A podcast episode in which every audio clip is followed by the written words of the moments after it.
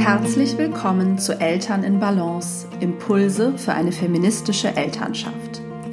Dieser Podcast ist für alle Eltern, die Lust haben, neue Wege zu gehen.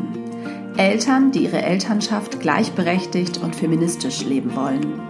Eltern, die wirklich gemeinsam Vereinbarkeit gestalten und zusammen die Verantwortung für alle Arbeiten innerhalb des Paar- und Familienlebens übernehmen möchten. Hier gibt es jeden Dienstag Gedanken und Gesprächsanstöße für eine Elternschaft in Balance. Hallo und herzlich willkommen zur 70. Folge dieses Podcasts, jetzt unter neuem Titel. Juhu, juhu, die lange Pause ist endlich vorbei. Ich äh, danke euch für eure Treue und freue mich, dass ihr wieder zuhört. Es gibt jetzt wieder jeden Dienstag eine neue Folge. Mal mit mir, mal Interviews und mal einmal im Monat, um genau zu sein, zusammen mit meinem Mann. Und genauso startet jetzt auch ähm, der Podcast wieder mit einer gemeinsamen Folge ähm, wir werden das wahrscheinlich immer mal unterschiedlich gestalten. Dieses Mal haben wir uns über das vermeintliche Maternal Gatekeeping ausgetauscht. Über die Frage, äh, stehen eigentlich die Mütter den Vätern im Weg, sozusagen, wenn es darum geht, ähm, Erwerbshaus- und Care-Arbeit, aber vor allen Dingen die Care- und Hausarbeit gleichberechtigt zu verteilen. Ähm, ja, ich bin gespannt, wie ihr die Folge findet. Wie gesagt, ihr könnt sie immer bewerten oder ich freue mich immer über Feedback, über Bewertungen bei iTunes. Ähm, neuerdings geht das auch bei Spotify. Es gibt also keine Ausrede mehr, das nicht zu tun. Äh, vielleicht machst du es direkt jetzt, schreibst diesem Podcast eine Bewertung, wenn du ihn schon kennst. Äh, ansonsten, wie gesagt, schreib mir jederzeit eine E-Mail an hallo.hannadrexler.de, gerne auch mit Themenwünschen. Du kannst mir auch immer bei Instagram schreiben, ähm, mich da verlinken, teilen, wo du die Folge hörst, vielleicht welche Erkenntnisse du daraus mitnimmst. Du kannst äh, den Podcast auf diesem Wege anderen Eltern empfehlen. Ähm, und du kannst natürlich auch einfach anderen von ihm erzählen. Vielen, vielen Dank, wenn du den Podcast auf diese Art und Weise unterstützt. Ja, und jetzt wünsche ich euch viel Freude mit der Folge. Ach so, und wollte noch ganz kurz Werbung in eigener Sache machen. Es ist so, dass am 25. März mein Mama im Berufskurs wieder startet. Das ist eine Online-Coaching-Gruppe für bis zu acht Frauen, die sich damit beschäftigen wollen, wie sie und wo sie berufliche Erfüllung finden, berufliche Klarheit. Wenn du das Gefühl hast, dein Job ist eigentlich nicht mehr der richtige oder du ähm, bist auch vielleicht schon länger raus und möchtest wieder den Job finden, der genau zu dir passt und auch zu deinem Familienleben, dann schau dir da ähm, mal den Kurs an. Du kannst dich für die Interessentinnenliste eintragen und erfährst dann alles weitere. Ähm, genau, ich verlinke die Infos in den Show Notes und jetzt viel Spaß ähm, bei dieser Folge. Guten Morgen. Guten Morgen. Schön, dass wir jetzt hier sitzen mit Kaffee und äh, ich ziemlich müde heute. Wie geht's dir? Auch etwas müde, aber das ist ja jetzt nichts Neues morgens. Aber, nee, aber Kinder sind in der Kita. Bin ich speziell müde. Ich habe irgendwie zu oft zu schlecht geschlafen, genau. Und wir hatten gestern die Kinder einen Tag zu Hause, weil äh, zu viele ErzieherInnen leider krank sind. Aber heute sind sie wieder in der Kita, sodass wir die Chance haben, diese Folge aufzunehmen.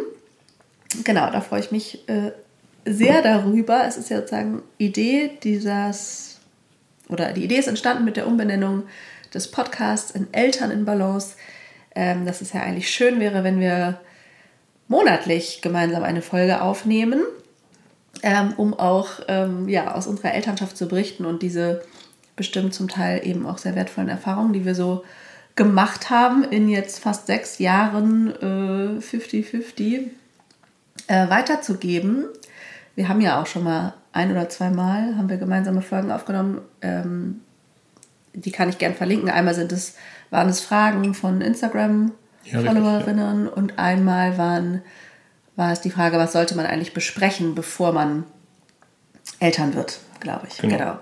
Und ich habe natürlich auch immer gemerkt, dass diese Folgen sehr gut ankommen.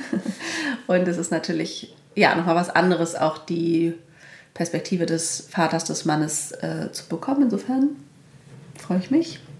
Ähm, hast du denn eigentlich nur meinetwegen dazu Ja gesagt oder was interessiert dich eigentlich auch daran? Oder ja, hast du das Bedürfnis, äh, Erfahrung und Wissen weiterzugeben? Nun bin ich ja in erster Linie nicht der Typ, der gerne mich irgendwo hinstellen und Erfahrung und Wissen von sich gibt. ähm, aber ich fand die Idee von dir gut, das mal in den Podcast mal aufzugreifen und bin dann deinem Gedanken dann bereitwillig gefolgt. Okay, das ist schön. Ja, wir genau hatten, oder meine erste Idee war, okay, wir, wir gucken einfach jeden Monat, was ist so passiert und mh, mm, berichten ein bisschen, also was nicht nur in unserem Leben, sondern was hat das speziell mit gleichberechtigter Elternschaft zu tun, was für, mit welchen Themen waren wir konfrontiert, vielleicht worüber haben wir gestritten, worüber haben wir uns vielleicht aber auch gefreut oder gemerkt, ja, cool, das läuft jetzt, das ist auch anders als, weiß nicht, vor vier Jahren oder so. Mhm. Ähm, das ist ja schon was, was wir bemerken. Und ich schätze, das wird jetzt so eine Mischung, ne? also dass wir vielleicht ähm, jeden Monat da mal ein bisschen gucken, was war so los, aber auch ja, uns einen Themenaspekt vielleicht rausgreifen oder vielleicht ergibt der sich. In diesem Fall ist jetzt, ähm, war jetzt der Anlass, dass der Podcast eben neu startet und in der gleichen Woche unser großer Sohn sechs Jahre alt wird. Und dieses ganze Thema 50-50 fing ja schon bei uns an, bevor ich überhaupt schwanger war. Insofern beschäftigen wir uns seit, weiß nicht, siebeneinhalb Jahren oder mhm. acht Jahren oder so äh, mit diesem Thema. Ähm, aber genau, dann dachte ich, na, das passt ja irgendwie, dann könnten wir mal zurückblicken, was haben wir eigentlich alles so gelernt, was hat sich verändert und dann war ziemlich schnell klar, okay, dann labern wir hier, also das füllt wahrscheinlich einen Tag. ähm, oder es sind einfach tausend verschiedene Aspekte, das ist irgendwie ein bisschen viel. Wir greifen uns mal den ersten raus und ja, der ist mir eher so zugeflogen. Ähm, wir haben ja gedacht, wir sprechen heute mal über das sogenannte Maternal Gatekeeping und ob es es überhaupt gibt oder wie wir das einfach auf individueller Ebene erlebt haben. Dieses ähm, ich, äh, inwieweit ich vielleicht Dinge in Anführungsstrichen besser wusste oder das Gefühl hatte, ich weiß sie besser und es deswegen Konflikte gab, ähm, weil wir ja wissen, nicht nur ich aus meiner Arbeit, sondern wir auch aus persönlicher Erfahrung und bestimmt auch äh, über, weiß nicht, Austausch im Freundeskreis und so, dass es dieses, ähm, das als Thema gibt oder Konfliktthema, ob es nun einen Begriff dafür braucht und womit es zu tun hat und so weiter, darüber kann man natürlich streiten. Genau, und das war so die Idee. Wollen wir, ja, wir könnten, wollen wir noch mal kurz, bevor wir da einsteigen, gucken, was ist denn das, was uns jetzt eigentlich im Hinblick auf Vereinbarkeit oder äh, gleichberechtigte Elternschaft so beschäftigt? Das können wir gerne machen, ja. Fällt dir was ein?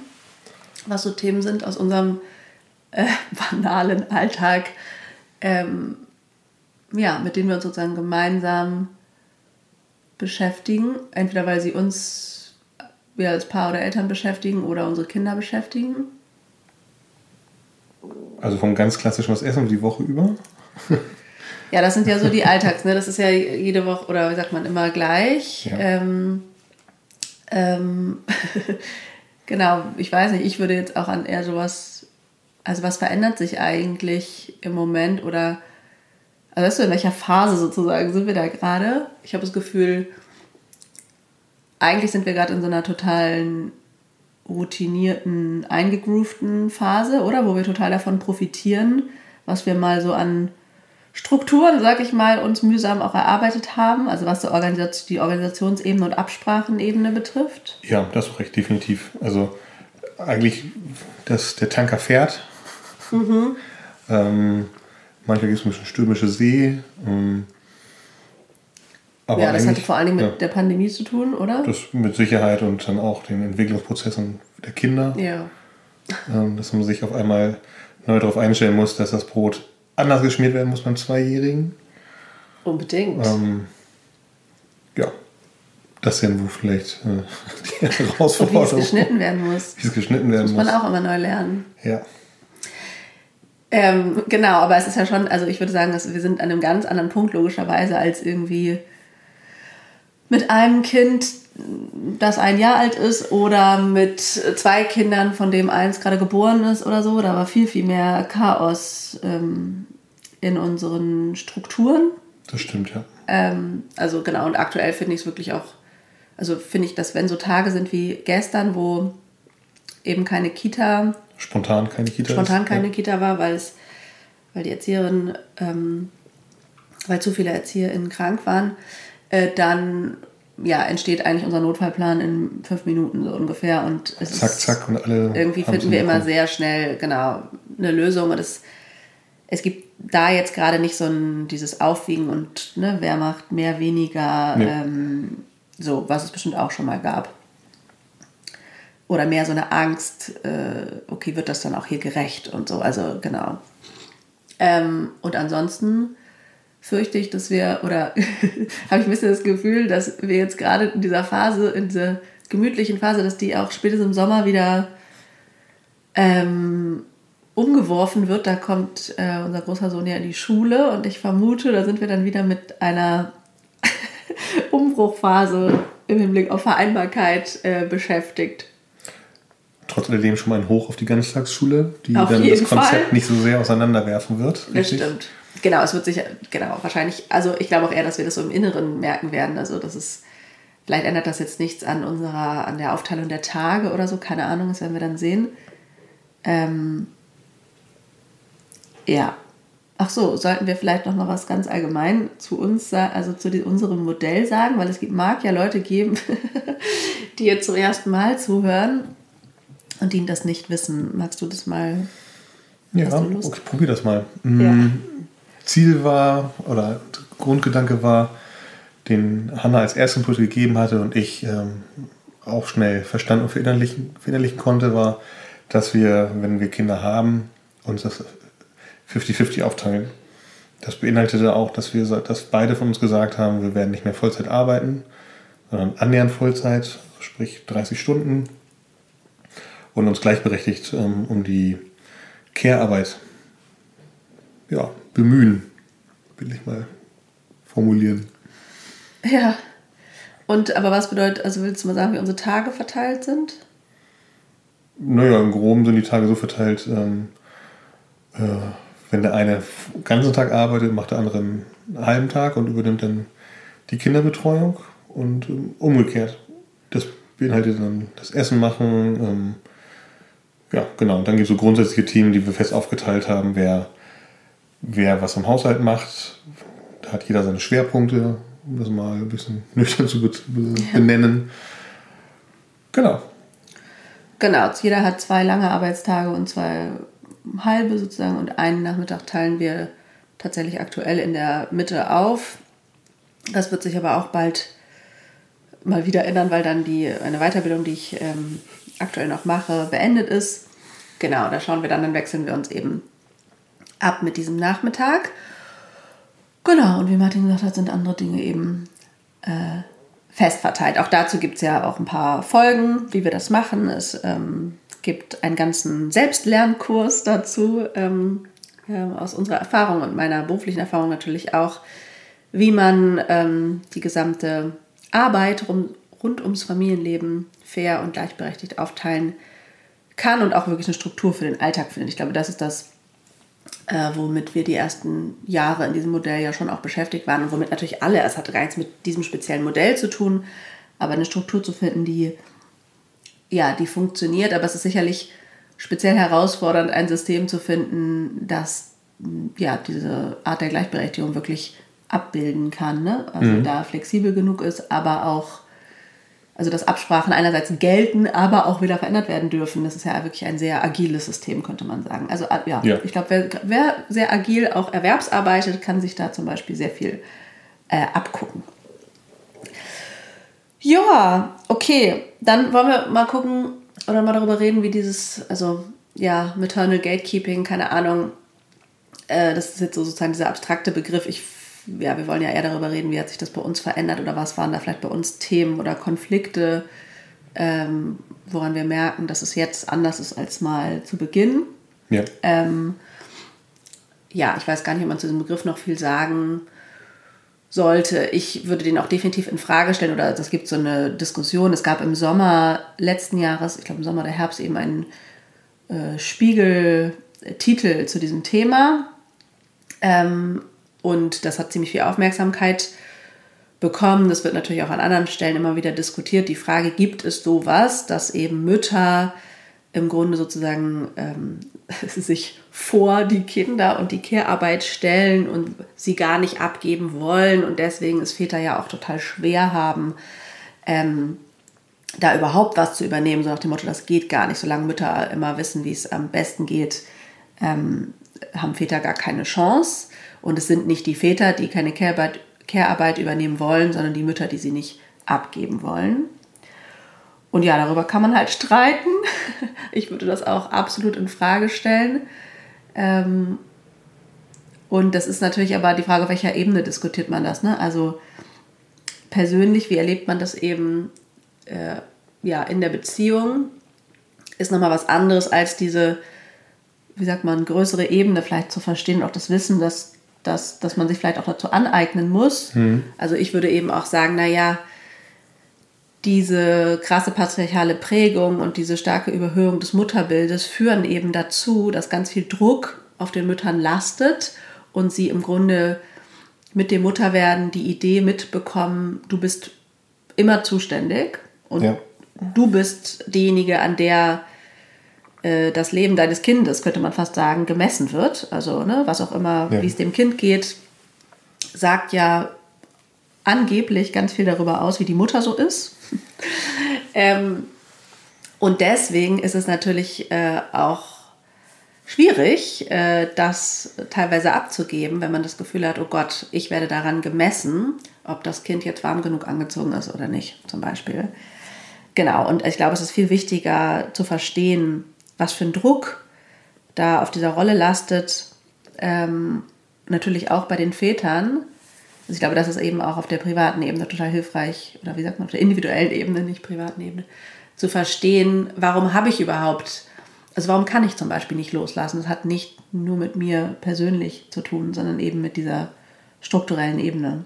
Und das ist ja auch was, was wir jetzt ganz zu Beginn unseres Eltern werden es auch nicht so wirklich auf dem Schirm hatten, oder? Also ich meine, das ist ja genau das, womit wir eigentlich konfrontiert wurden, würde ich sagen. Mein, in meiner Erinnerung oder wie, also für mich war das so, dass wir haben das sehr theoretisch beschlossen, jo, wir machen 50-50, gute Idee. Aber was da alles dazugehört, war dann genau. gar nicht so ein Thema. Man malt sich ja eh alles immer gerne in rosa Wolken aus und ähm, es gibt mehr als nur noch, also wenn man schon, ah ja, Windeln wechseln, klar, aber Wäsche machen, Wäscheberge äh, sind ja, steigen ja exponentiell. Ähm, oder wer kümmert sich um die ganzen Sachen, wenn die Wohnung wieder im Chaos versinkt und ähm, man kann sich dann ja nicht nur die Rosinen rauspicken. Nee, und das ist wahrscheinlich das, was oft so als Gefühl entsteht, weil Mütter die sind, die tendenziell den Großteil der Elternzeit nehmen oder nicht nur tendenziell, die den Großteil der Elternzeit nehmen und dann auch in der Regel den Anfang, also wenn sie, wenn man es recht gleichberechtigt aufteilt, nehmen Mütter ja in der Regel den Teil nach der Geburt. Das heißt, sie sind erstmal hauptsächlich mit Care-Arbeit beschäftigt und das ist ja mit Säuglingen auch wirklich einfach ein Nonstop 24-Stunden-Job, von dem man nie weiß, äh, wann mal eine womöglich kleine Pause entsteht. Und meistens ist es so, dass er, es sei denn, man nimmt am Anfang länger als jetzt vielleicht vier Wochen das Wochenbett, ne, wirklich parallel Elternzeit, äh, Erwerbsarbeiten geht. Ähm, und das ist, glaube ich, dieses die Rosinen rauspicken, ne, dass dann ganz schnell so ein Gefühl entsteht von, oh, du hast hier immer, du, du hast frei, so ungefähr, du darfst immer arbeiten gehen und ich habe hier den Nonstop-Job und wenn du kommst, dann ähm, ja, lächelt das Baby dich an und du machst sozusagen irgendwie ein bisschen die äh, Schuckeltätigkeit oder so, aber den Dreck, den mache ich hier weg, so ungefähr. Ähm, also das, da fängt es dann schon an. Ähm, oder ich glaube, das ist so eine Rolle, in die Väter, also so ganz stereotyp, ne, ist ja jetzt auch dieses so, ich bin hier der Spaßonkel, sag ich mal, und immer der, der für das Entertainment und irgendwie die, das Spielen zuständig ist und Mutter ist die, die halt, ähm, ja, da ist, wenn der Wutanfall äh, ausbricht oder äh, ja, der Brei überall hinfliegt und den darf ich dann beseitigen. Also so ganz stereotyp gesprochen. Ne? Und ich glaube, da entsteht dann so ein Gefühl von Ungerechtigkeit, auch bei den Müttern, die das fällt mir nochmal als Punkt ein. Ich glaube, man unterschätzt auch total. Also ich habe erst mit dem Mutterwerden diese kollektive Dimension dieser Rolle überhaupt gespürt. Also auch der Benachteiligung des Frauseins. Also das war mir vorher, also da habe ich mich ja sogar aktiv mit beschäftigt. Mir war das faktisch klar, aber emotional nicht. Und ich habe erst das mit dem Muttersein, und ich glaube, es geht ganz vielen so, gespürt, auch dieses Gefühl der Wertlosigkeit. Ne? Wer bin ich, wer bin ich, was bin ich wert, wenn ich hier äh, nur in Anführungsstrichen zu Hause bin. Bei uns war das ja so, dass ich zehn Monate Elternzeit hatte beim ersten Kind und du dann vier, aber du warst die ersten vier Wochen auch zu Hause. Aber das ist ja im Grunde nur Wochenbett. Und ich glaube, dass das auch so eine Ebene ist, die man schnell in diese Konfliktebene oder in diese persönliche Ebene mit reingibt, ohne dass man das merkt. Man fühlt sich so klein manchmal oder benachteiligt dann auch oder hat dann vielleicht, vielleicht geht es auch um Kontakt und Austausch mit Arbeitgebern und man ahnt schon, mein Job ist, äh, keine Ahnung, abgeschrieben, verändert. Ich weiß nicht, ne? Man kommt, wie gesagt, mit dieser Gefühl, diesem Gefühl der Wertlosigkeit in Kontakt. Und wenn dann auch noch, sag ich mal, zu Hause der Partner ähm, ja irgendwie nicht bereit ist, den Dreck wegzumachen oder man das Gefühl hat, man macht mehr von diesem Dreck, in Anführungsstrichen. Also manchmal ja auch, also manchmal sehr bildlich, manchmal in Anführungsstrichen.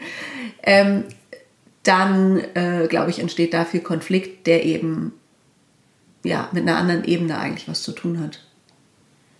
Ja, da würde ich, würde ich dir recht geben.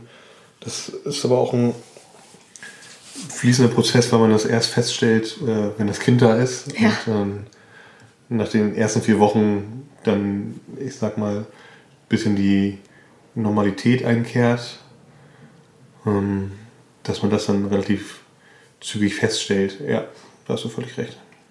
Aber meinst du, also das war dir das klar? Erinnerst du dich an Situationen, wo du das Gefühl hattest, was, also was ist denn jetzt mit der los? Ähm, naja, schon. Oder ich hatte also, ja auch neulich, äh, ja, darfst du gerne erzählen, ja. aber ähm, ich hatte ja diesen Post gemacht, ähm, nur weil ich irgendwie beim Wickeln mal gemeckert habe, ähm, oder dass ich beim Wickeln manchmal gemeckert habe, hat mein Mann nicht davon abgehalten, 50 Prozent der Care-Arbeit zu übernehmen. Und ich meine, man muss ja sagen, dass diese ersten zehn Monate unseres Elternseins eben in dieser klassischen Rollenverteilung war. Und erst danach konnten wir es so richtig aufbrechen, glaube ich. Mhm. Ähm, und da haben wir, also ich würde sagen, in Erinnerung habe ich sofort gemerkt, okay, das ist hier mal gar nichts für mich. Nee. ähm, diese Art der Verteilung. Und für dich glaube ich auch nicht. Also für dich war das auch teilweise schwer, so viel weg zu sein. Ja. Ähm, und ja, du hast ja auch trotzdem, ach, nächteweise, unser erster Sohn, muss man sagen, hat einfach gefühlt gar nicht geschlafen. Ja. Zumindest nicht nachts. Und hatte drei Monate lang diese krassen Bauchschmerzen. Plus ich war mit diesem, ja, also ich war schon auch ganz schön mit diesem Umbruch und dieser Rolle und der Überforderung.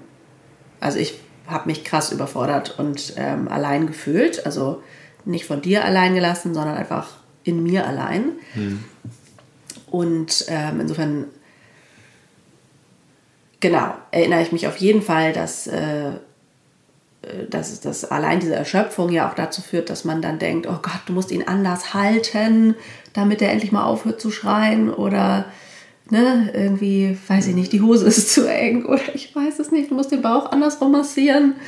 Also, dass man allein aufgrund dieser Verzweiflung, weil es einem selber schlecht geht, ähm, hilflos ist und, und ich auf jeden Fall ganz oft gedacht, also ich weiß, dass ich auch teilweise bewusst in Frage gestellt habe, weiß ich es jetzt wirklich besser? Also dieses, ich wollte es auch so ein bisschen wissen. Also ich, ich, ich habe das ja sehr reflektiert und war dann so, oder, also genau, oder weiß ich das wirklich besser? Ist es so, dass hier die Mutter wichtiger ist? Ich wollte das ja auch nicht.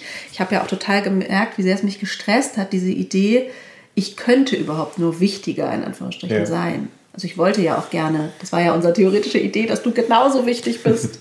Und, ja. Nee, es war, ähm, es war, glaube ich, einfach schwierig, weil wir beide keine Ahnung von Kindern hatten.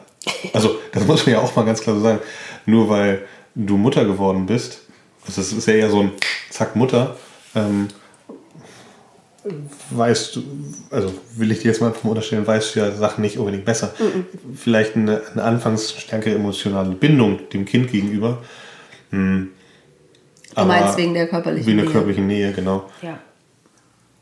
Aber letztendlich, also wir haben beide den ähm, Geburtsvorbereitungskurs gemacht, wo man so ein paar ähm, Hard Facts lernt, wie ein Kind halten, wickeln. Hm. Unsere äh, Wochenbetthebamme war uns, mir eine gute Hilfe.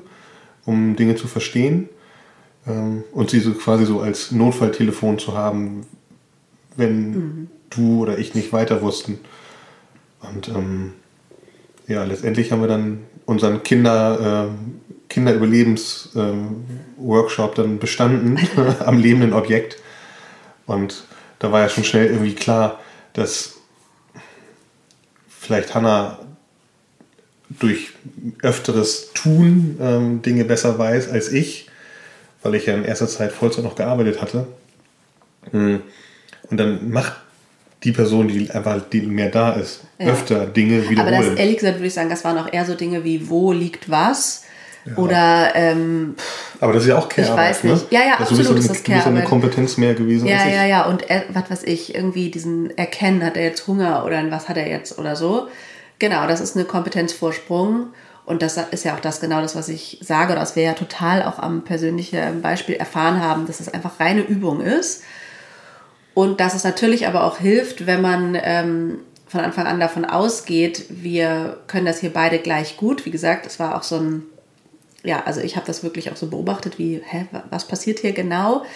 Ähm, ich habe das überhaupt nicht so ähm, empfunden, dass ich jetzt irgendwie besser an ihn gebunden oder, also ganz im Gegenteil, ich würde sagen, also es hat ganz verschiedene Aspekte, aber ähm, ich glaube, dir ist es eigentlich leichter gefallen, die Beziehung wirklich aufzubauen als mir, weil ich noch viel mehr als du vielleicht, also dich hat das Vaterwerden, glaube ich, nicht so, kannst du auch mal, äh, ist ja auch mal spannend, also ja, ähm, konfrontiert mit dir und mich hat es wirklich mit diesen ganzen Themen der, ähm, mit der Dimension sozusagen der Mutterrolle konfrontiert.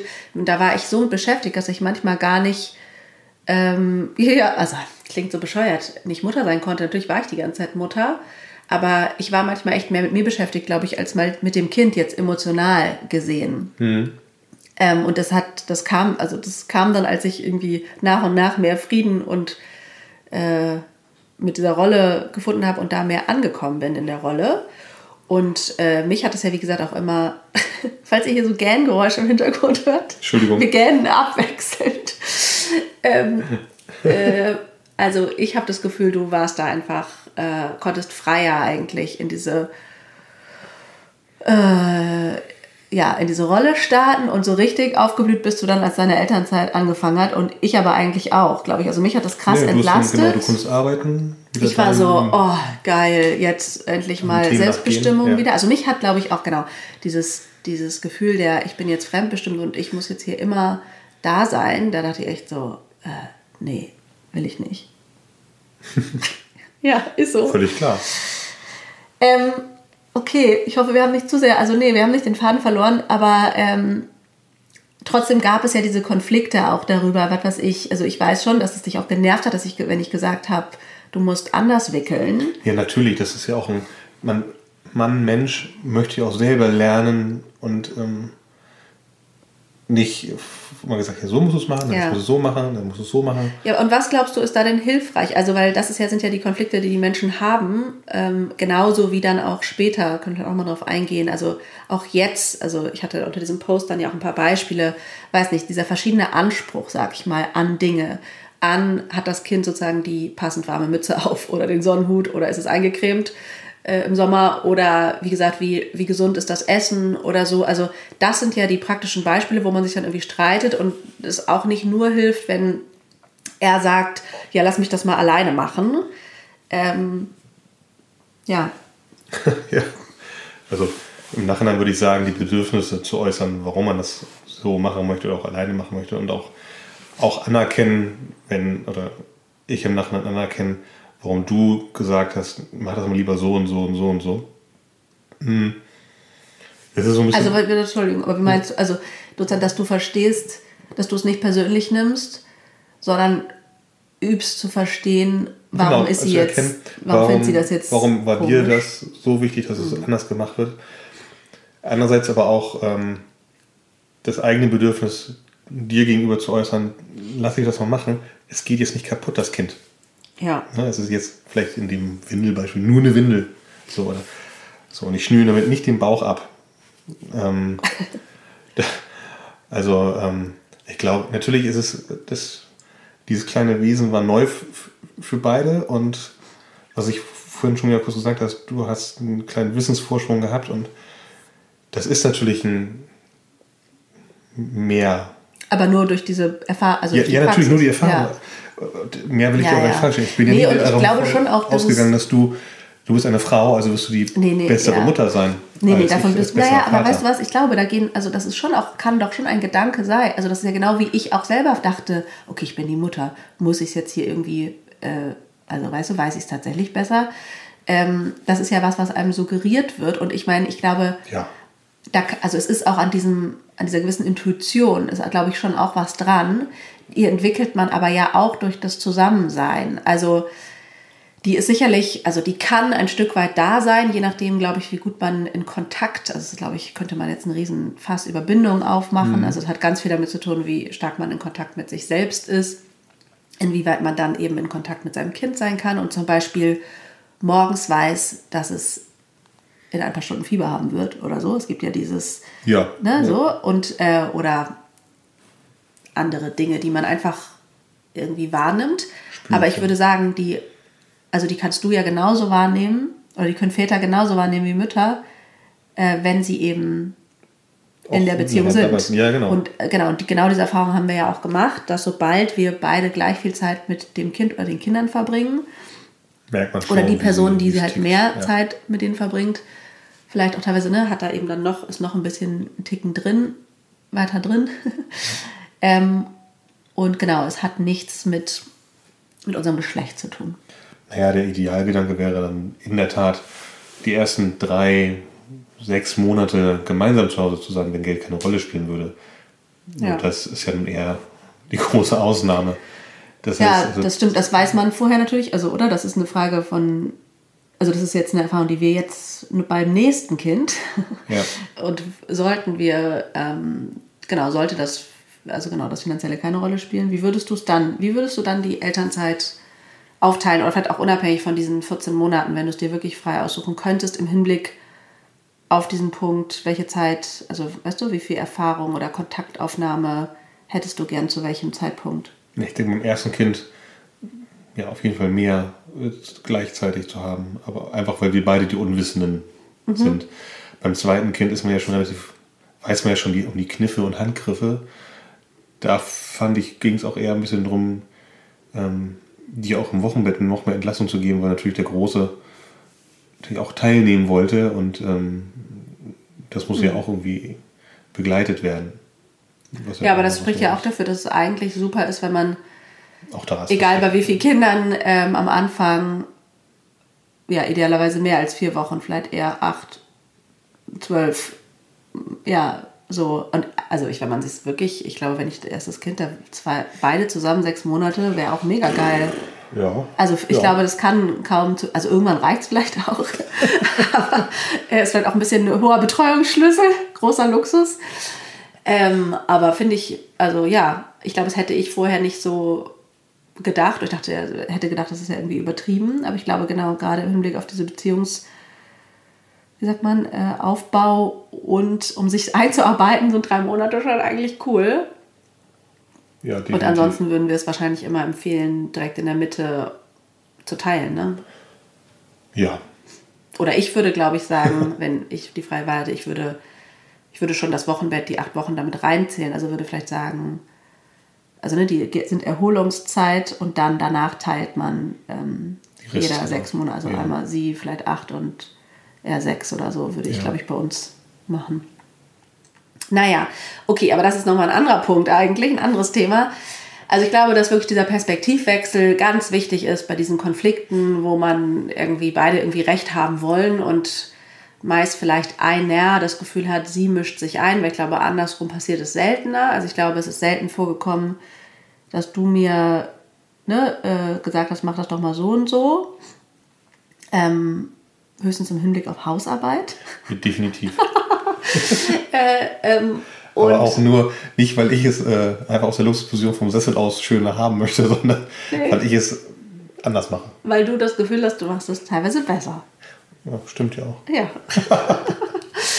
ähm, und ja, das ist wirklich, Genau, darum geht es, die Perspektive des anderen zu verstehen und das ist halt mehr, also es geht selten, glaube ich, um diesen Moment und um dieses, äh, was, warum auch immer es halt geht, was sie gerade nicht abgeben will. Es kann ja auch sowas sein wie, ach, heute Morgen hatte ich sogar äh, sowas, ein Hauch davon, äh, das ist jetzt vielleicht nicht das perfekte Beispiel, es hat eher mit diesem schlechten Gewissen eben auch zu tun, was aber auch eine Dimension von dem sogenannten Maternal Gatekeeping sein kann, dass sie nicht loslassen kann, weil sie eigentlich gerade ein schlechtes Gewissen hat, das ja aber auch mit dieser strukturellen Dimension zu tun hat ähm, und das sozusagen suggeriert wird.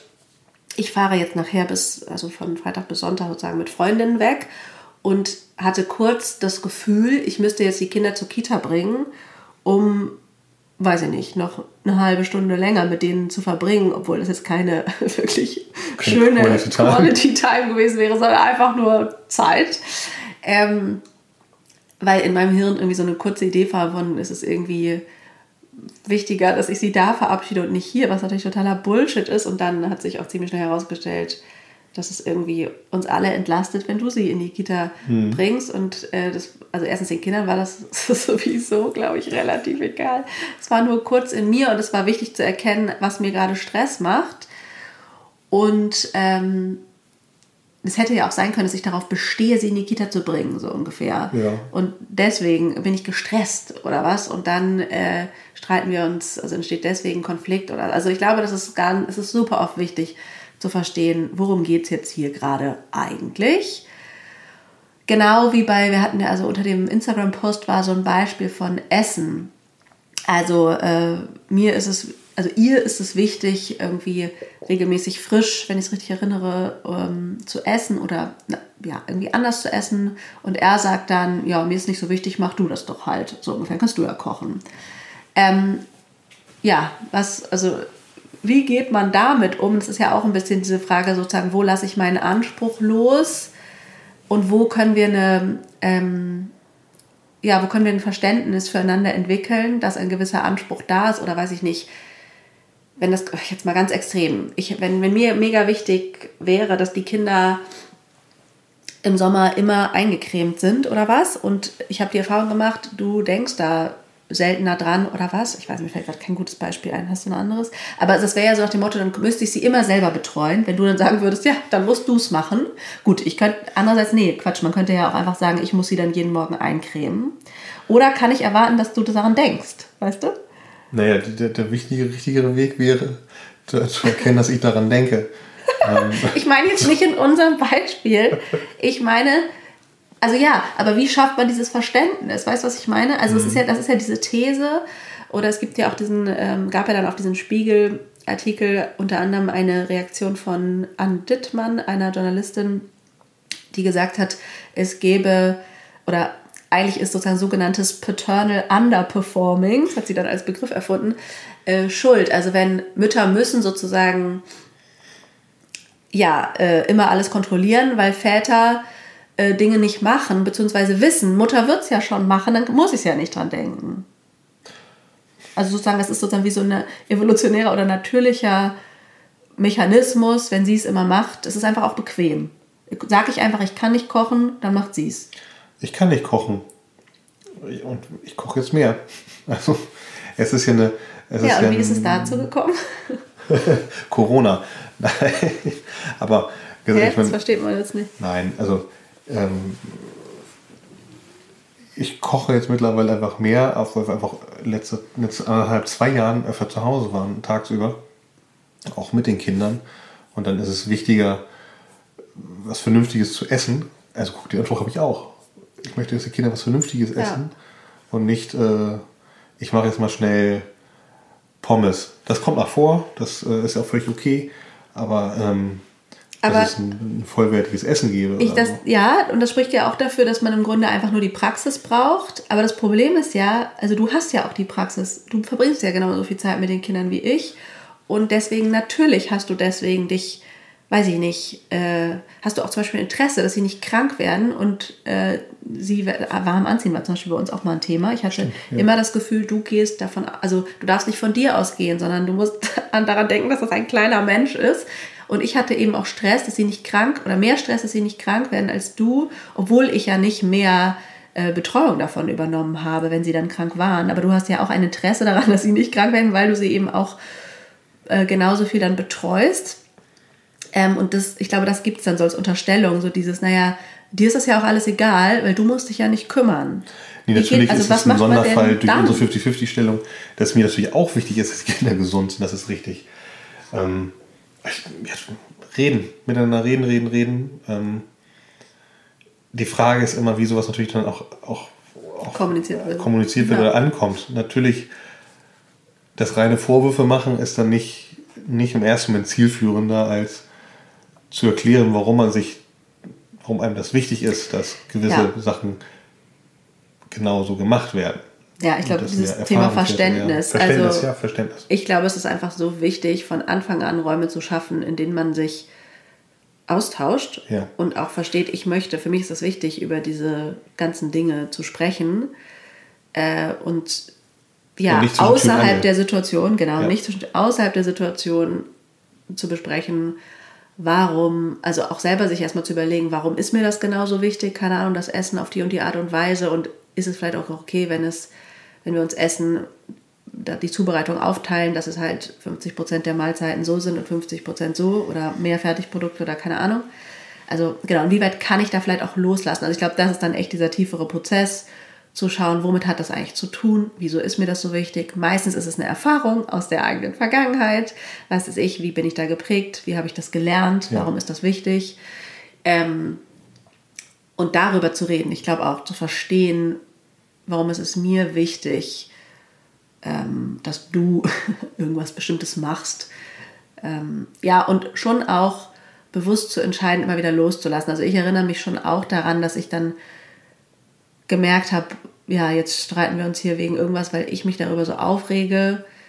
Ähm, aber es ist mehr, genau, irgendwas in mir und ich ähm, habe mich auch manchmal eben gezwungen, mir da auf die Zunge zu beißen und zu sagen, okay, das kommentiere ich jetzt nicht, ich lasse los, ich gucke mal, was passiert und erlaube mir sozusagen auch neue Erfahrungen zu machen und erlaube auch dir damit, ja, also das dir wirklich hundertprozentig zuzutrauen. Und zwar nicht, und das ist nochmal eine andere Ebene, das ist nicht, also das ist wirklich, glaube ich, schon diese strukturelle, kollektive Ebene.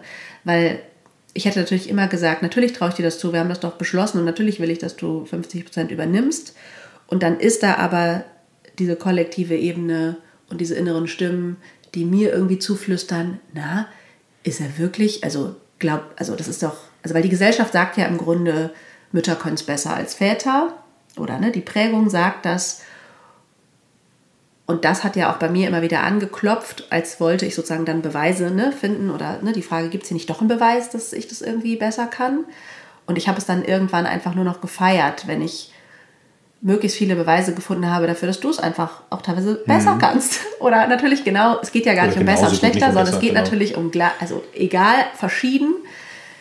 Aber sowas wie Kind will halt gerade nicht zu mir, sondern nur zu Papa oder nur Papa darf es ins Bett bringen oder nur Papa darf das Brot schmieren. Denn das, ich glaube, da ist auch oft so eine leichte Kränkung. Also Mütter halten vielleicht, oder nicht vielleicht, ganz sicher auch manchmal unbewusst fest, weil es diese Idee gibt, ähm, eben gar nicht die bewusste, sondern die unbewusste. Ich bin doch die Mutter, ich, ich muss doch hier Nummer eins sein. Dass diese Prägung sitzt einfach wahnsinnig tief.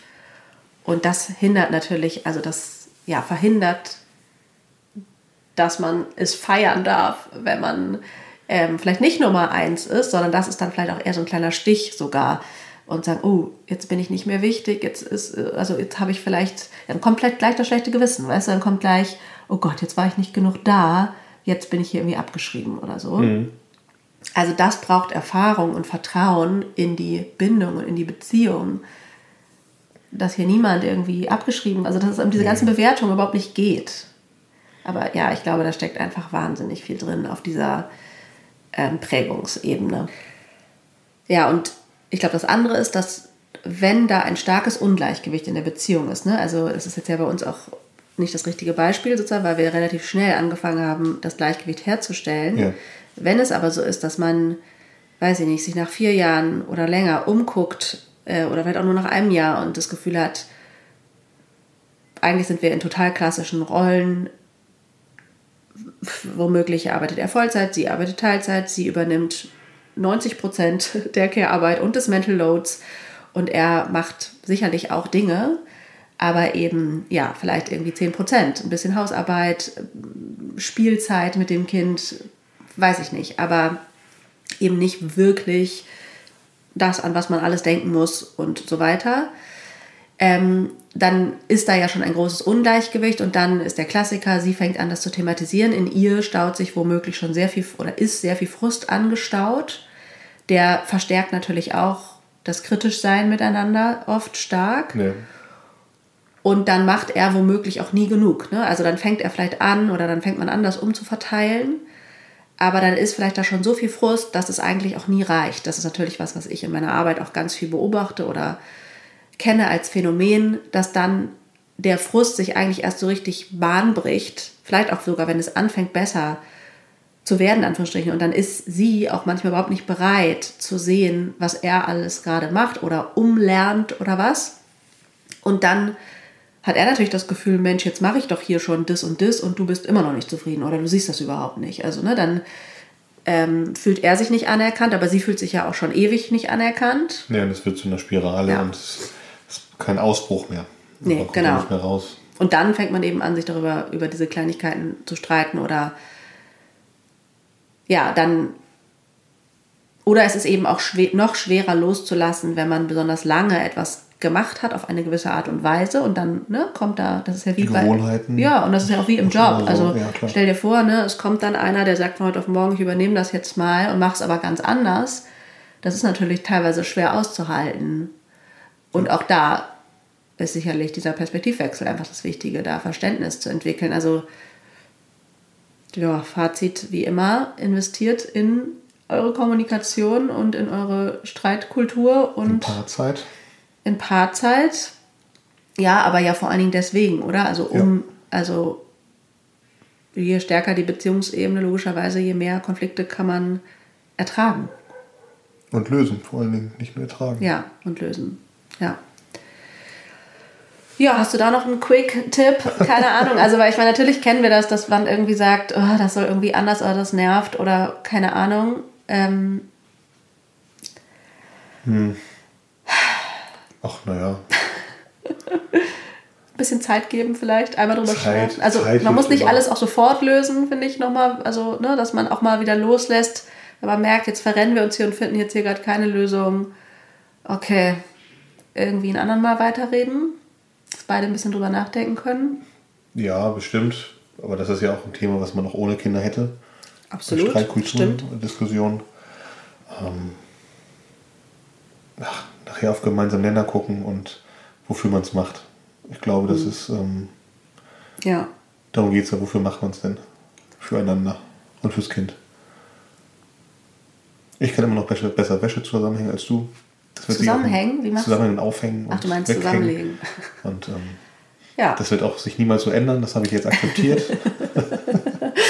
genau, anerkennen, das ist vielleicht ja. auch noch was. Also wirklich, das ist auch, also Wertschätzung und Anerkennung für das, was läuft und auch, mhm. genau, anerkennen, yo, äh, man muss nicht alles, also beide müssen ja auch nicht alles, äh, an alles denken oder können, in Anführungsstrichen, oder wir dürfen verschiedener Meinung sein. Es, du darfst äh, also mir darf es egal sein, wie die Wäsche zusammengelegt wird, ähm, aber dir nicht zum Beispiel. Und, oder wir können es halt dann auch verschieden machen. Also dann machst du es halt so und ich mach's halt so. Ähm, also ja, ich glaube auch mal auch entscheiden, was ist jetzt hier wirklich wichtig. wichtig Worum genau. geht es jetzt hier ja. eigentlich? Darum, das ist jetzt der Punkt. Wenn wir beide für uns definiert haben, was für uns wirklich wichtig ist, dann kommen wir immer auf einen gemeinsamen Nenner. Ja. So, und den entweder natürlich durch Gespräche, durch Kompromisse, aber am Ende kommen wir immer auf einen gemeinsamen Nenner. Und am Ende sind beide zufrieden. Und das ist vielleicht das nächste Thema dann, also diese Grund, also ich glaube, an so einem Punkt zu sein, wo man ähm, ja davon ausgeht, beide tun hier ihr Bestes. Ja. Das ist natürlich auch eine Voraussetzung. Wenn ich unbewusst oder bewusst der Annahme bin, äh, hier wird, also wir feilschen sozusagen um jede Zeit oder er gibt sich vermeintlich weniger Mühe, damit er was nicht machen muss. Also wenn ich diese Annahme schon habe, also dann, wie soll ich sagen, ist schon ungünstig. Ähm, dann werde ich dafür Beweise finden, kann man einfach nur mal sagen. Also dann, dann, dann wird sich das auch zeigen und vielleicht kann man auch damit, das wird auch ein Tipp zu spielen, ja, davon auszugehen, beide ähm, wollen das Beste für diese gemeinsame Situation. Schön gesagt, ja. Ja, ich hoffe, das war spannend für euch und ein paar Gesprächs- und Gedankenanstöße für euch und eure Beziehungen äh, waren dabei. Ab nächster Woche erscheint äh, eine kleine Podcast-Serie. Ich werde eher kurze Episoden dazu machen. Ähm, zu fünf Schlüsseln gleichberechtigter Elternschaft, die ich sozusagen hier nach und nach teile. Vielleicht wird es auch nochmal unterbrochen durch eine Interviewfolge. Genau, diese Folgen mit meinem Mann und auch andere Gespräche tendieren ja dazu, immer eher ein bisschen länger zu werden. Deswegen bemühe ich mich, ähm, die Impulsfolgen etwas kürzer zu machen. Und ähm, ja, bis nächste Woche. Alles, alles Liebe.